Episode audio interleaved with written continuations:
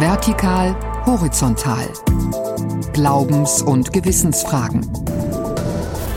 Ein Podcast von NDR Info. Nachts können wir mit dem Herzen besser sehen, auch wenn wir die Augen nicht gebrauchen. Das heißt, die Erkenntnisse, die ich nachts gewinnen kann, sind andere, weil mein Erkenntnisweg weniger gestört wird durch äußere Anlässe, als das am Tag der Fall ist. Ich kann mich besser konzentrieren. Ja, es ist halt ein ganz entscheidender Tag im Jahr, also die sogenannte Wintersonnenwende ist das Jahr. Das ist gleichzeitig natürlich der kürzeste Tag auch, nicht nur die längste Nacht.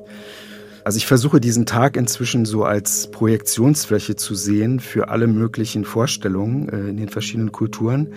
Ob das jetzt im Iran ist mit diesem traditionellen Fest oder auch bei uns der Heilige Abend. Also der fällt ja dann fast mit der längsten Nacht zusammen in der Regel. Wie alle anderen Iraner wird der Tradition sehr viel Acht gegeben. Und wir haben wirklich am 21.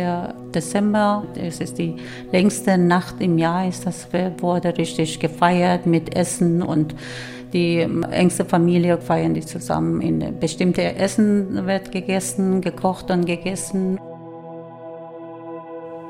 Stimmen zur längsten Nacht des Jahres. Draußen ist es kalt, es wird früh dunkel und der Winter hat Einzug gehalten. Und auf der anderen Seite ist diese Jahreszeit ja auch eine der Kontraste. Lichter in den Fenstern, an den Balkonen, auf den Weihnachtsmärkten. Die heilige Nacht wird bald gefeiert und zuvor wird mitunter auch die längste Nacht des Jahres, die Wintersonnenwende, auf ganz unterschiedliche Arten begangen werden. Und die findet jedes Jahr vom 21. auf den 22. Dezember statt, außer in Schaltjahren. Und gleichzeitig markiert dieses Datum auch den Winteranfang. Nächte haben ja etwas ganz Besonderes. Sie sind gefürchtet und geliebt und geheimnisvoll. Wie wird die längste Nacht in anderen Kulturkreisen gefeiert? Was erzählen Geschichte, Mythologie und Literatur über unser Verhältnis zur Nacht? Und warum finden bedeutende Ereignisse, zumindest im Christentum, in der Nacht statt? Das ist heute unser Thema in Vertikal-Horizontal Glaubens- und Gewissensfragen, dem Podcast aus der Redaktion Religion und Gesellschaft. Am Mikrofon begrüßen Sie und euch Martina Kote und Bita Schaffinier. Entscheidende Schlüsselmomente des christlichen Glaubens ereignen sich bei Dunkelheit. In wenigen Tagen wird ja die heilige Nacht gefeiert, dann gibt es noch die bedeutsame Osternacht, aber auch die Nacht im Garten Gethsemane ist in Erinnerung, die Nacht, in der Jesus verraten wurde und es geht oft, scheinbar oder tatsächlich, um Finsternis und Licht als Erlösung, oder Martina? Ich glaube schon. Und ich glaube, man kann auch von einer ganz wichtigen Dualität an dieser Stelle sprechen, die sich im Christentum, aber auch in anderen Religionen in Licht und in Finsternis ausdrückt. Und darüber habe ich mit dem katholischen Theologen und Brauchtumsforscher Manfred Becker-Huberti gesprochen und ihn zunächst gefragt, was die Nacht, die Dunkelheit eigentlich mit uns macht, auch in spiritueller Hinsicht. Wir begegnen in Kürze ja einem der beiden Tage im Kalender der katholischen Liturgie, die eine ganz besondere Rolle spielen. Das ist ja ein Name, der für diesen Tag gilt, der sich auch im Deutschen eingebrannt hat. Wir sprechen vom heiligen Abend. Gemeint ist die heilige Nacht. Der liturgische Begriff dafür ist die Nox Sacratissima, die allerheiligste Nacht. Und davon gibt es zwei. Das ist die Nacht vor Ostern und die Nacht vor Weihnachten. Das sind die Nächte, die durchgewacht werden sollen. Sie sollen durchgebetet werden. Und die aufgehende Sonne am anderen Morgen, die zeigt symbolisch den Festinhalt. Die Nacht ist also eine Art Durchgangsstufe und sie zählt immer schon zum kommenden Tag. Wir beginnen den Tag um Mitternacht mit 0 Uhr und zählen von dann 24 Stunden. Unsere Ahnen im Orient haben das nicht getan, sondern der Sonnenuntergang ist der Beginn des neuen Tages. Genau deshalb dürfen Katholiken an einem Samstagabend schon den Sonntagsgottesdienst feiern, weil der Sonnenuntergang, angenommen mit 18 Uhr, bedeutet, dass liturgisch schon der Sonntag begonnen hat.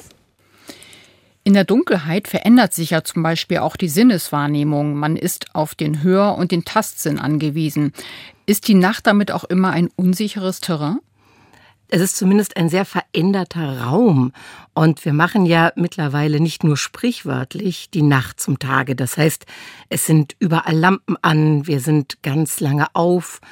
Und ähm, Manfred Becker-Huberti sieht in der Nacht ganz unterschiedliche Qualitäten.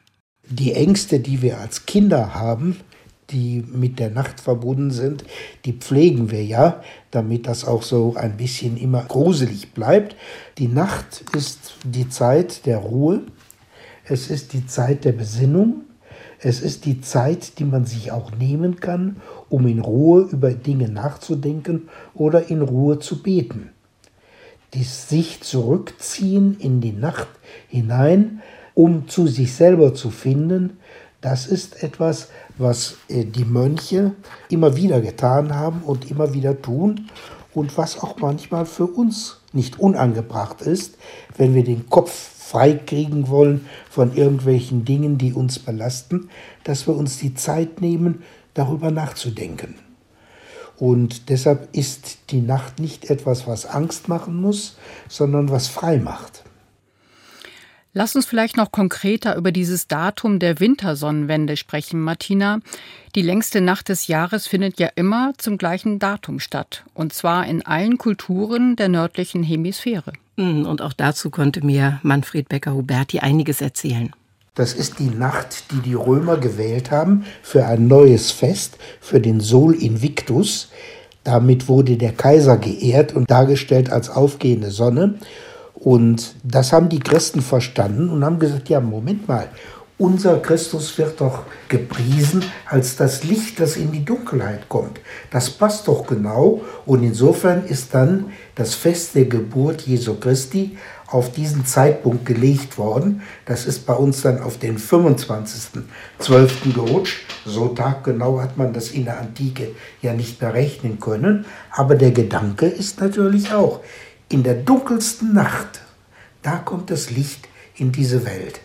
Wenn es also finster ist und alles Angst hat, dann kommt der Erlöser.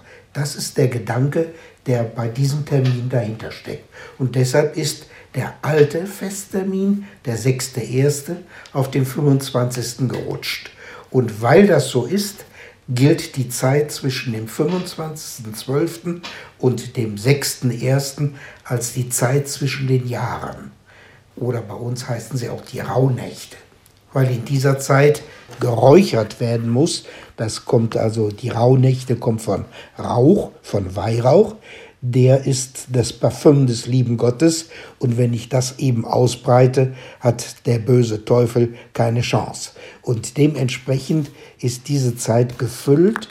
Es ist eine leere Zeit mit EE, die Zeit eben, die entstanden ist, weil der Festtermin verrutscht wurde. Nun könnte man ja, wenn man das hört, meinen, gut, es ist dunkel, wir sind vielleicht dadurch ein wenig ängstlicher, vielleicht auch ein bisschen wachsamer als am Tage. Und aus dieser Gemütslage heraus haben wir dann in grauer Vorzeit eine Sehnsucht nach Licht, nach Erlösung entwickelt. Allerdings, so der katholische Theologe, hat die Nacht mit ihren christlichen Ritualen und Feierlichkeiten eine ganz tiefe Bedeutung. Ich glaube, dass die Menschen sehr schnell begriffen haben, dass am Ende der Nacht das Licht steht, die aufgehende Sonne, und sie das auf ihr Leben und ihre Lebenswirklichkeit übertragen haben, dass wer durch die Dunkelheit geht, darauf rechnen darf, dass hinter der Dunkelheit das Licht für ihn stehen wird. So beziehen sie das auf die Erlösung, so beziehen sie das auf den Messias, so beziehen sie das auf ihr eigenes Leben. Wir alle müssen durch die Dunkelheit. Wir werden an den Punkt kommen, wo wir merken, nichts hilft uns mehr. Das Einzige, was wir noch haben, unser Leben, werden wir hingeben müssen. Und wir müssen uns darauf verlassen, dass auf der anderen Seite dieser Gott steht, der uns aufnimmt. Wir werden geboren, um zu sterben, aber wir sterben, um zu leben. Das ist das Prinzip, das für die Christen gilt und übrigens nicht nur für die Christen, sondern für nahezu alle anderen Religionen auch, die eben sagen, du kannst dich von der einen Hand Gottes in die andere fallen lassen, es wird dir nichts geschehen. Aber der Fall, die Dunkelheit, die musst du auf dich nehmen. Der katholische Theologe und Brauchtumsforscher Professor Manfred Becker-Huberti war das.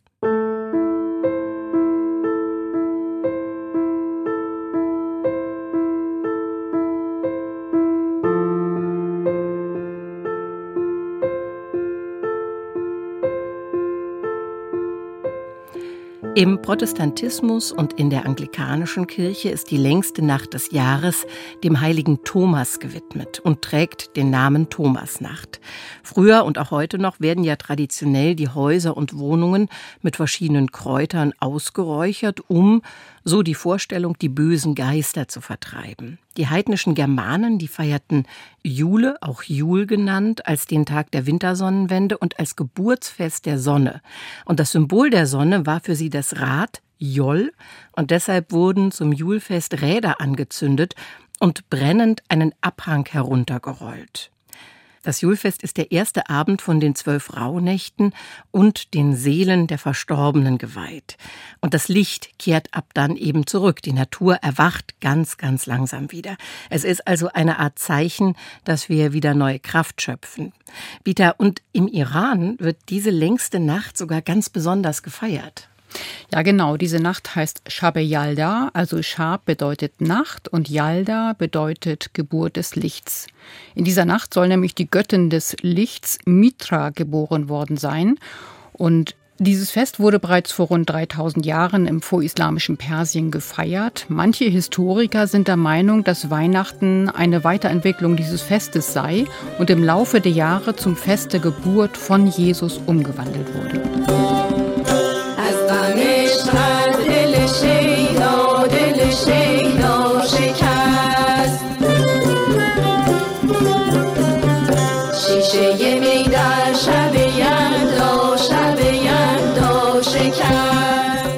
Und was passiert genau in dieser Shabiyalda-Nacht? Also die Familien treffen sich meistens bei dem Älteren, unterhalten sich und essen gemeinsam. Es gibt Ashereshte, das ist so eine Art Nudelsuppe mit vielen Bohnen und Spinat. Und dann gibt es auf dem Tisch Trockenfrüchte und verschiedene Nüsse aber auch ganz viel Obst, was natürlich auch verzehrt wird an dem Abend. Also es sind alles so rote Obstsorten wie Wassermelone, rote Trauben und Granatäpfel, die dürfen natürlich auch nicht fehlen. Und haben diese Obstsorten dann auch eine ganz bestimmte Bedeutung in der Nacht? Ja, die Granatäpfel zum Beispiel stehen für die Fruchtbarkeit und die Wassermelonen, die stehen für die Gesundheit. Wenn man im Winter davon viel isst, soll man gesund bleiben sagt man so. Und diese Obstsorten reifen im Iran zwischen Mai und August und die werden im Sommer also unter der Erde gelagert oder im Keller, damit sie lange frisch bleiben. Und dann kann man die verzehren zu Shabiyalda, dann sind sie besonders saftig und lecker. Ja, meine Freundin Masia ist in Iran aufgewachsen und lebt seit einigen Jahren in Braunschweig. Und sie kann sich noch ganz genau daran erinnern, wie sie damals mit ihrer Familie im Iran Shabiyalda gefeiert hat. Viele Familien, wenn die große Häuser haben, das, das ist ein Zimmer für diese Sachen, das heißt Corsi, das ist das so ein, wie ein Tisch, viereckige Tisch, das ist darunter so eine elektrische Ofen. Jetzt, damals war das, das alles mit Holzkohle gemacht, vorgewärmt und äh, dadurch, dass sie äh, vor Jahren in, in äh, keine Heizung und sowas in dem Sinne gewesen ist, das wurde dann auch wegen, gegen die Kälte dahingestellt und dann das riesig große Decke drauf und dann haben sie sich alle da zum Schlafen gelegt. Also man muss sich das so vorstellen, dass die ganze Familie drumherum sitzt um dieses beheizbare Gestell. Die Decke wird dann bis zur Hüfte hochgezogen, damit es schön kuschelig warm ist und das ist wirklich herrlich. Und alle unterhalten sich und hören die Heldengeschichten aus Shahnameh des Dichters Firdausi. Es ist eines der berühmtesten Werke der persischen Weltliteratur. Und meistens erzählen die Opas dann wunderbare Sagen aus diesem Buch. Und das ist wirklich wunderschön. Und die Kinder meistens sitzen dann drumherum und hören mit großen Ohren zu. Und ein anderes beliebtes Buch für Yalda ist der Divan von Hafiz. Aus dem werden Gedichte vorgelesen.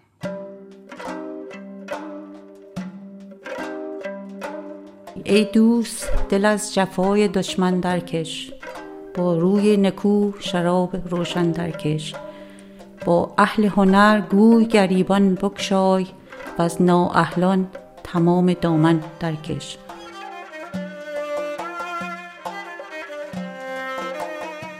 Ja, das heißt so frei übersetzt, behandle deine Freunde nicht schlecht, trinke Wein und habe Freude dabei und distanziere dich von deinen Feinden. Peter, das hört sich ganz großartig an. Wie wird denn diesmal auch in Iran Shabi Yalda gefeiert?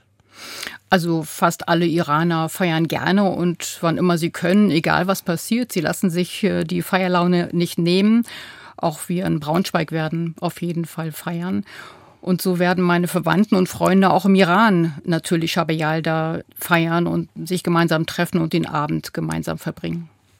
Nun ist ja, Bieter, die Stimmung im Land wahrscheinlich ähm, seit dem vergangenen Jahr mehr als getrübt. Es gab ja immer wieder Proteste gegen das Regime. Der Auslöser war der tragische Tod einer jungen Kurdin, der 22-jährigen Massa Amini, die von der berüchtigten Sittenpolizei verhaftet worden war, weil ihr Kopftuch nicht richtig saß.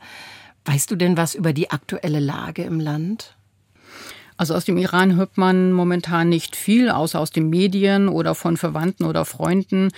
Mein Freund Ali Reza zum Beispiel ist Reiseleiter und er hat mir jetzt äh, vor ein paar Tagen gerade gesagt, dass so gut wie gar keine Touristen mehr ins Land kommen. Also zumindest keine Deutschen, Schweizer, Österreicher, die ja kommen einfach nicht. Und das ist natürlich tragisch, weil er davon unter anderem lebt, von dem Tourismus.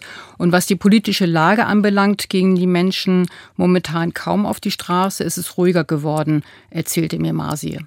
Die machen ein bisschen, aber nicht so intensiv wie vor Monaten. Und die hoffen immer noch, dass sie nicht ganz aufhört und dass sie vielleicht eventuell irgendwas passiert. Dass sie natürlich sehr viel Angst haben. Das sind natürlich jetzt, ist, ist dadurch, dass sie in anderthalb Jahre wieder Wahlen sind, wird gelockert ein bisschen. Das ist natürlich, viele Frauen können jetzt äh, ohne Kopftuch auf die Straße gehen, aber das war nicht die Sinn der Sachen gewesen eigentlich. Das war wegen Freiheit, wegen Redefreiheit, wegen die schlechte finanzielle Probleme, dass alle Menschen das in Iran haben. Die können das nicht, das war, das war nicht nur wegen die Kopftuch gewesen, der ganze Aufstand.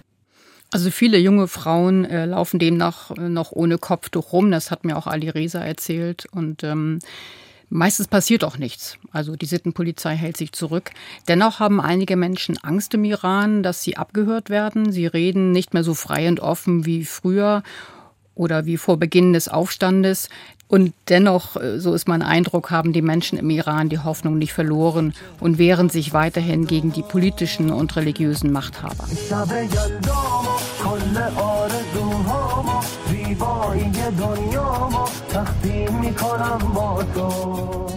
Die dunklen Nächte, sie können gefährlich sein, aber auch verlockend oder romantisch. Manchen machen sie Angst, andere machen die Nächte zum Tag. Die längste Nacht des Jahres ist auf jeden Fall eine gute Gelegenheit, einmal innezuhalten und das Wesen der Nacht selbst in den Blick zu nehmen. Der Kulturwissenschaftler und Autor Bernd Brunner hat passend zu der dunklen Jahreszeit ein Buch geschrieben. Das Buch der Nacht ist der Titel. Und wir haben mit ihm gesprochen und wollten zunächst von ihm wissen, was ihn denn an der Nacht so ganz persönlich persönlich fasziniert? Was mich überrascht hat bei der Recherche ist einfach, dass die Nacht viele Freiräume für Menschen auch eröffnet hat. Also man denkt vielleicht im ersten Moment Nacht, ach, da passiert irgendwie nichts und die Leute schlafen alle. Aber geschichtlich betrachtet ist es interessant, weil es eben auch der Raum war, wo eben ähm, zum Beispiel auch verfolgte Gruppen sich getroffen haben, weil sie dann eben unbeobachtet gewesen sind. Also spielt vor allem jetzt eine Rolle auch zum Beispiel für die Religion natürlich bestimmte verfolgte Angehörige von Religionen in verschiedenen, durchaus in verschiedenen Kulturen auch. Dann habe ich recherchiert, dass zum Beispiel auch Sklavenaufstände, die dann zur Befreiung auch geführt haben, oft nachts organisiert wurden. Also die Sklavenhalter wurden dann sozusagen überrascht. Überhaupt nächtliche Zusammenkünfte zur Stärkung von bis dahin marginalisierten Identitäten wenn Sie an die, heute würde man sagen, LGBT-Gruppen denken in New York, in der legendären Stonewall Bar, die haben sich natürlich auch nachts organisiert. Aber andererseits ist die Nacht natürlich auch der Hintergrund für diktatorische, martialische Bekundungen, wenn Sie da an Ku Klux Klan denken oder Reichskristallnacht natürlich ein ganz äh, markantes Beispiel. Man bringt ja die Nacht immer in Verbindung mit bösen Gestalten, mit Hexen vielleicht auch, mit Teufeln. Und es gibt aber im ähm, süddeutschen beziehungsweise im alten Raum eine Erscheinung, also von der sich die Leute erzählen, dass sie eine Nachtschar getroffen haben, also die auf den Auen nachts musiziert und die Spaziergänger dann, wenn sie unterwegs sind, auch herbeiruft und zum Tanz, zum Mittanzen auffordert. Das fand ich irgendwie total nett. Ein anderer Aspekt, den ich interessant finde, ist die Tatsache, dass, wie ein amerikanischer Historiker herausgefunden hat, also die Nacht eigentlich in der vormodernen Zeit zweiphasig organisiert gewesen ist. Das heißt, die Menschen sind relativ früh schlafen gegangen, wenn das Licht sozusagen versiegte und haben sich dann ähm, nachts, ähm, also Mitternacht oder ein bisschen später sogar, sind sie wieder aufgestanden und haben beim Feuer nachgelegt, Holz nachgelegt, haben nach dem Rechten geschaut, ob die Tiere noch alle da sind und sich dann wieder hingelegt und sind dann auch wieder sehr früh aufgestanden. Also man muss sich immer klar machen, dass ja früher ähm, die, die Zeit einfach noch nicht durch das künstliche Licht gesteuert war, wie das eben heute äh, der Fall ist, seit dem, spätestens seit Mitte des äh, 19. Jahrhunderts eigentlich so richtig, mit der Straßenbeleuchtung, mit allem drum und dran. Wenn die Sonne untergeht, so heißt Ihr erstes Kapitel im Buch, was passiert mit uns Menschen, wenn es dunkel wird, wenn es Nacht wird? Das hängt ja dann immer sehr von den individuellen Begleitumständen ab. Also ich denke, wenn ich das auf mich beziehe, dann äh, man kommt ein bisschen vielleicht zur Ruhe vom Tag, wenn man das überhaupt auf sich wirken lässt. Also man muss ja dann auch eigentlich das Licht ausschalten, damit man das richtig mitbekommt, dass, dass es dunkler wird und äh, man kann so irgendwie den Himmel vielleicht beobachten und ähm, man konzentriert sich stärker auf sich selbst. Der Tag klingt aus, so ganz traditionell gedacht. Aber das ist ja bei den meisten Menschen gar nicht unbedingt der Fall, weil sie ja den, den Abend dann auch zum Tage machen und die Nacht ja zum Teil sogar auch. Sie ähm, schreiben an einer Stelle in Ihrem Buch, die Nacht verstärke Stimmungslagen und auch dann die Empfänglichkeit für Reize. Was glauben Sie, welchen Effekt hat das auf uns? Was fangen wir mit diesen verstärkten Reizen an? Also erstmal vermindern sich ja die Außenreize sowieso. Es gibt dieses schöne Sprichwort, dass der Tag Augen hat und die Nacht Ohren. Also das verlagert sich alles stärker so auf das Gehör eigentlich, auf die, weil natürlich die visuellen Reize abnehmen, gerade auch wenn man sich draußen bewegt. Und ähm, ja, da kann man vielleicht auch selbst ein bisschen in sich hineinhorchen, wie man das sieht. Also das Gefühl von Einsamkeit, wenn man sich gerade einsam fühlt, dann auch verstärkt wird in der Dunkelheit in der Nacht. Manche Leute drehen sich im Kreise, können nicht einschlafen. Da gibt es dann das berühmte Schäfchenzählen. Es gibt eine Reihe von Autoren, das habe ich auch recherchiert, die offenbar besonders kreativ werden, also weil sie dann einfach keine Ablenkungen haben. Also bekanntes Beispiel ist Proust, der offenbar auch immer nachts gearbeitet hat, wobei der eben auch den Luxus hatte, dann in den Tag hinein zu schlafen. Das haben ja die meisten Leute gar nicht unbedingt. Ähm, aber Kreativität und Nacht, also da gibt es auf jeden Fall auch einen Zusammenhang. Und für manche Leute funktioniert das für mich persönlich überhaupt nicht. Ich bin jemand eigentlich, der gerne sehr früh schlafen geht. Äh, es gibt diese Regel Schlafe vor Mitternacht, die finde ich eigentlich ganz gut und ähm, dann auch sehr, sehr früh aufsteht. Sie sind mit Ihren Untersuchungen zur Nacht tief in die Geschichte, Mythologie und Dichtung eingetaucht. Wie unterschiedlich ist die Bedeutung der Nacht denn in den verschiedenen Kulturen?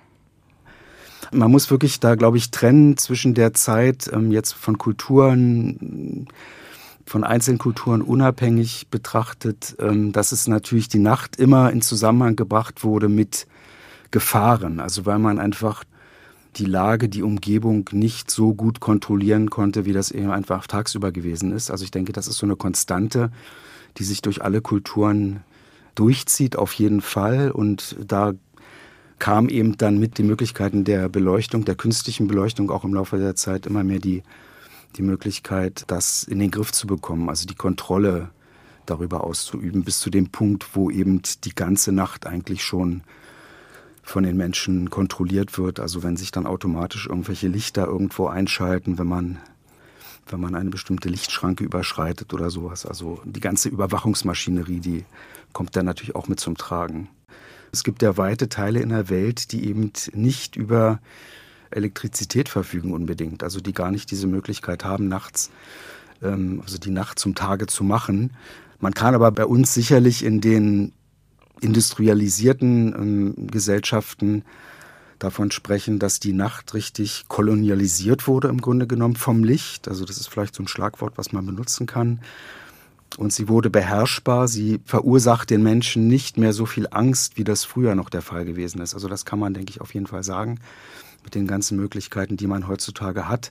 Aber es geht auch etwas verloren. Es geht an Erfahrung etwas verloren. Der Umgang ist irgendwie mm, individualisiert. Also man hat es ja selbst in der Hand, ob man dann eben noch Mitternacht das Licht anschaltet oder nicht. Ähm, also ich finde es eigentlich ein bisschen schade, dass wir dieses Gefühl für die Nacht ähm, doch, denke ich, verloren haben. Welche Rolle spielt denn dabei der Vollmond? Ja, der Vollmond ist natürlich auch nochmal was ganz Besonderes. Also das, ähm, da kann man auch wieder von Kultur zu Kultur sicherlich ähm, ganz interessante Beispiele finden. Also der gilt ja in vielen Kulturen auch so als Zeichen der Vervollkommnung, der Liebe auch. Ähm, also Liebespaare treffen sich dann gerne unter dem Vollmond, äh, Mondscheinfahrten ähm, auf, dem, auf dem Bosporus oder sonst wo kann man unternehmen. Andererseits, äh, Vollmond ist natürlich bei uns auch in der westlichen Kultur auch belastet wiederum mit diesen ganzen Vorstellungen, die sich in der Vormoderne bis in die frühe Moderne entwickelt haben, dass das sozusagen die Zeit der psychischen Ausnahmezustände sozusagen ist, die man beherrschen muss. Also und dann gibt es diese ganzen zum Teil abstrusen Vorstellungen, dass bestimmte negative Dinge auch verstärkt werden durch den Vollmond, also durch das Licht des Vollmonds. Zum Beispiel dann, dass angeblich die Zahl der Unfälle steigt oder die Fehlgeburten oder Blutungen zum Beispiel. Also interessanterweise richtet man sich in manchen Ländern, also in Indien weiß ich das zum Beispiel, richtet man sich heute noch nach den Mondphasen, wenn man eine bestimmte Operation plant, weil man davon ausgeht, dass sie eben bei Vollmond, dass die Blutungen stärker verlaufen. Also da gibt es auch Untersuchungen inzwischen, die diese ganzen Thesen sozusagen behandelt haben, untersucht haben und zeigen eigentlich, dass es da keinen wesentlichen Unterschied gibt. Es gibt dann so einzelne Fälle, die irgendwie rausfallen, die dann gehypt werden, auch immer für, von den Zeitungen wieder. Und es gibt natürlich auch die Mondkalender, die unglaublich populär sind, also bis heute, bis in unsere aufgeklärte Gegenwart hinein. Und ich möchte, ich bin auch an dem Punkt, dass ich niemandem mehr ausreden möchte, wenn er so einen Glauben hat an den Vollmond oder wie sich der Vollmond auf ihn oder auf sie oder auf die Psyche auswirkt. Ähm, bei so Glaubensdingen, da kann man einfach reden, was man will und ähm, ja, und ändert ihr nichts. Bernd Brunner, ähm, lassen Sie uns über die längste Nacht des Jahres sprechen. Die wird ja in verschiedenen Ländern ganz unterschiedlich begangen. Stichwort Julfest, Weihnachtsfest, die heilige Nacht hm. und eben auch in Iran beim Fest Shabi Yalda. Was können Sie uns darüber Erhellendes erzählen? Ja, es ist halt ein ganz entscheidender Tag im Jahr. Also die sogenannte Wintersonnenwende ist das Jahr. Das ist gleichzeitig natürlich der kürzeste Tag auch, nicht nur die längste Nacht. Ähm, das ist ja auch allgemein bekannt. Und da stellt sich, also sicherlich nicht nur bei mir, sondern bei ganz vielen Menschen auch die Freude darüber ein, dass eben die Tage wieder länger werden, ähm, dass das Licht, also das lebensspendende Licht kommt. Und das ist natürlich ähm, also ich versuche diesen Tag inzwischen so als Projektionsfläche zu sehen für alle möglichen Vorstellungen äh, in den verschiedenen Kulturen. Ob das jetzt, wie Sie es ansprechen, äh, im Iran ist mit diesem traditionellen Fest oder auch bei uns der Heilige Abend. Also der fällt ja dann fast mit der längsten Nacht zusammen in der Regel. Es geht da nur um ein paar Tage, die es vielleicht abweicht. Dieses Jahr ist es, glaube ich, der 22. Dezember. Dass es eben dieses ganz entscheidende Datum ist, wo Jesu geboren wurde wo man auch dazu sagen muss, dass ähm, die tatsächliche Geburt von Jesu wahrscheinlich überhaupt nicht zu diesem Zeitpunkt stattgefunden hat, sondern zu einer wahrscheinlich zu einer ganz anderen Jahreszeit. Da bin ich aber wiederum auch kein ähm, Religionshistoriker, der da genaues zu sagen könnte. Aber da gibt es konkurrierende Theorien, aber die sind sich eigentlich alle einig, dass es nicht an dem Heiligen Abend wirklich passiert ist. Aber trotzdem ist eben diese Wintersonnenwende so ein ganz, so ein ganz einschneidender Punkt. Natürlich auch das Julfest, gerade auch in Nordeuropa, wo natürlich die Länge der Tage bzw. die Kürze der Tage nochmal eine ganz andere Dimension hat, weil die Nacht eben nochmal viel, viel länger ist als jetzt bei uns, selbst auch in Norddeutschland. Und äh, man das wahrscheinlich noch als viel einschneidender empfindet, dass sich sozusagen dann die, der Rhythmus dreht und äh, die Tage länger werden. Herr Brunner, auch im alten Rom wurde, das entnimmt man Ihrem Buch, ein sehr reges Nachtleben gepflegt. Richtig, also es ist vielleicht überraschend, dass es im alten Rom ein ausgeprägtes Nachtleben gegeben hat. Da gibt es einige Untersuchungen zu. Das war für mich auch völlig neu, obwohl es ja eigentlich keine Straßenbeleuchtung gab in dem Sinne, wie wir das heute kennen. Aber es gab ein sehr reges Nachtleben, sowohl in den Privathäusern als auch in dem, was man heute so als Kneipen vielleicht bezeichnen würde. Es gab eine Bezeichnung für Menschen, die ganz bewusst auch dem Tageslicht offenbar aus dem Wege gegangen sind, die sogenannten Lucifugae. Die werden von Seneca erwähnt in seinen Schriften. Es ist zum Beispiel auch von einem Konsul Lateranus bekannt, der im späten zweiten Jahrhundert und im frühen dritten Jahrhundert lebte, dass er sich also die ganzen Nächte mit dem Würfelspiel um die Ohren geschlagen hat. Finde ich auch ganz interessant. Also es gab da einiges, auch was Prostitution angeht und so weiter. Ich meine, es gab es in allen Kulturen wahrscheinlich sowieso. Aber es ist wie eine Konstante, die sich dann auch durch die Kulturen zieht. Aber vielleicht doch über, überraschend im alten Rom, gerade auch im Vergleich dann mit dem Mittelalter, ein Begriff, der ja auch inzwischen von manchen Leuten so ein bisschen in Frage gezogen wird. Aber ähm, das düstere Mittelalter kann da sicherlich nicht mithalten mit dem, was im alten Rom eben abgelaufen ist. Bernd Brunner war das. Der Berliner Autor hat sich gründlich mit der Nacht auseinandergesetzt. Sein Buch zum Thema heißt Das Buch der Nacht.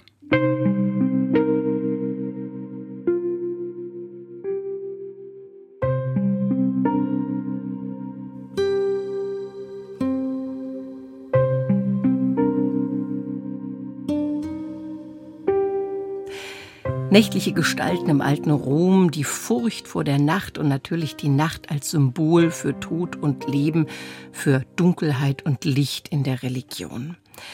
Bieter, der Nacht, insbesondere der längsten Nacht des Jahres, haftet ja auch immer so ein bisschen Magie oder Mystik an, oder? Ja, in Iran beim Fest Shabayalda ist das in der Tat auch ein Bestandteil. Es gibt nämlich ein Hafiz-Orakel, das ich heute mitgebracht habe. Wollen wir das mal machen? Ja, gerne. Also, das ist hier dieses Heft. Und da sind ganz viele Zahlen zu sehen. Ja. Und du musst einfach die Augen schließen okay. und mal mit deinem Finger auf eine der Zahl tippen und dann geht's weiter. Okay. Die Augen sind geschlossen. Ich tippe auf die Zahl. Es ist die, die elf. Ja. Okay, und jetzt? Super. Jetzt kannst du mir das ich Heft nochmal wiedergeben. Und dann gucke ich auf der Tafel 11 nach. Da muss ich jetzt das sieht so ein bisschen aus wie so ein Rätselheft eigentlich. Ja, das ne? stimmt. Ne? Also das lauter man, Buchstaben, genau. wie so ein genau. Geheimcode und den muss man ja, jetzt und den knacken wir jetzt. okay. Und zwar müssen wir jeden vierten Buchstaben nehmen. Das ist als erstes ein O. Mhm. Und da kommt jetzt raus, wenn ich das mal schnell überfliege, O des beglückenden Momentes, in dem der Freund uns wiederkehrt. Oh, das ist schön. Klingt doch schön, ne? Ja, das nehme ich. Ja, super. super. Das heißt, man sitzt dann um diesen wunderbaren geheizten Tisch, von dem schon die Rede war, unter genau. der gemütlichen Decke, isst leckeres Obst, eine Nudelsuppe mit Bohnen und ähm, macht dann diese Orakel. Genau, man macht dann diese Orakel. Das mhm. hört sich richtig ja. schön an. Ja. Ist es auch.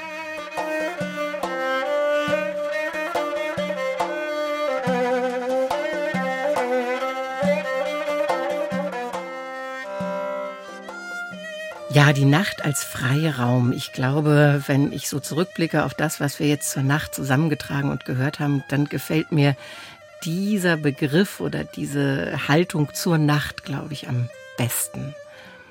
Ja, und der 21. Dezember ist ja vielleicht auch so ein Anstoß, den Winter zu nutzen, die Chance zu nutzen, dass man sich auf die eigene Natur wieder besinnt und uns dann auf das neue Jahr und auf die neue Energie zu freuen. Freuen ist ein gutes Stichwort. In diesem Sinne wünschen wir allen Hörerinnen und Hörern eine grusame oder auch aufregende oder feierliche, auf jeden Fall eine friedliche längste Nacht des Jahres. Und das war Vertikal, Horizontal, Glaubens- und Gewissensfragen. Diesen Podcast und weitere Folgen finden Sie unter ndr.de-info und natürlich auch in der ARD Audiothek. Für Anregungen, Hinweise und Kritik haben wir wie immer eine Mailadresse vertikal horizontal geschrieben in einem Wort vertikal horizontal@ndr.de. Am Mikrofon verabschieden sich Bita Schaffinier und Martina Kote. Tschüss. Tschüss.